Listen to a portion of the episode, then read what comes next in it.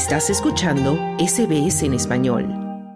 La famosa serie colombiana Yo Soy Betty la Fea, que triunfó en todo el mundo hace dos décadas, se infiltró en la Semana de la Moda de París presentando una colección de la mano de uno de sus personajes, el diseñador Hugo Lombardi, como anticipo de su nueva temporada que se estrenará este año. Hugo Lombardi es interpretado por el actor colombiano Julián Arango. En plena semana de la moda de París y en las mismas fechas que desfile de grandes nombres de la alta costura francesa, presentó en un lujoso hotel de la capital francesa una serie de creaciones de inspiración étnica. Yo no, yo no atraje nada.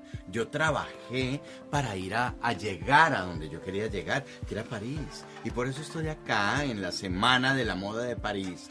En realidad eran piezas de la colección del diseñador colombiano Andrés Otálora, oriundo de Cali. Este creador juega con telas vaporosas, estampados en tonos rojizos y verdes y vestidos de cintura marcada y escotes pronunciados. Hay prendas que las puse un poco más al estilo Lombardi, porque las colecciones a veces son un poquito más suaves pero bueno, hay que meterle un poquito más de drama y también obviamente uno comparte también sacaba cosas muy elegantes, entonces también me identifica muchísimo también como en ese tema como era Hugo Lombardi también que siempre sacaba colecciones que también fueran muy comerciales, elegantes, femeninas. La trama Yo soy Betty la Fea arrasó de tal manera que se convirtió en la telenovela más exitosa de la historia de la televisión según el récord mundial Guinness.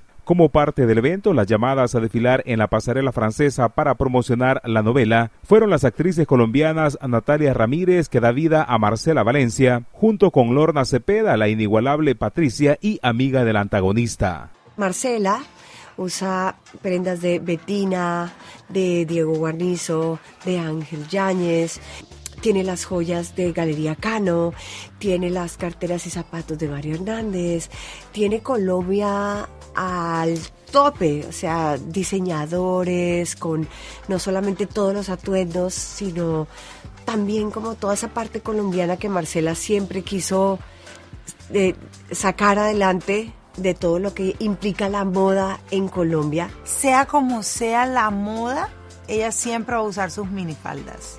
Eh, obviamente, ahorita, por ejemplo, hay un poco más de color en, en los atuendos de Patricia, pero a ella le gusta eso. A ella no le importa cómo esté la moda en el momento, si está usando pantalones, si está usando, no sé, bota ancha o lo que sea, a ella lo único que le importa es tener su minifalda y sus taconcitos. Entonces digamos que sigue también en lo mismo.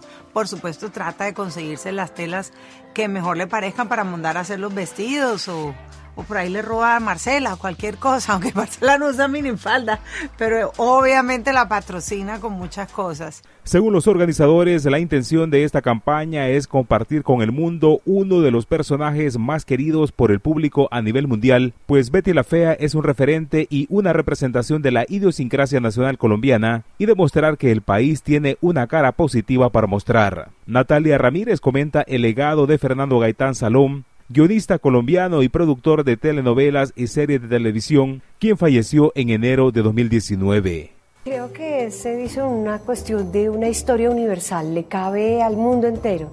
Creo que Fernando logró escribir algo muy importante, no solamente con Betty, sino con Café, o sea, lo pudo, lo pudo replicar.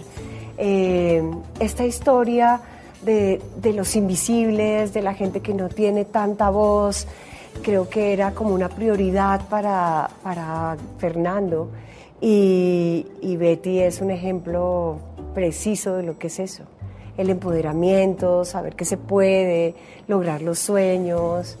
Difícil hacerlo, sí, a todos nos ha costado mucho trabajo, pero es eso.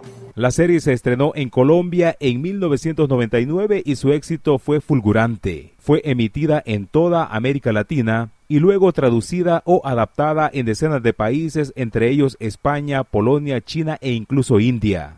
Un cuarto de siglo después, el mismo elenco, encabezado por Ana María Orozco, quien protagoniza a Betty, y Jorge Enrique Abelo, que protagoniza a Don Armando, volverá a la pantalla para la secuela Betty la Fea, que se estrenará en una plataforma de streaming. Llegará a más de 240 países y territorios a nivel mundial en este 2024. Para SBS Audio informó Wilfredo Salamanca.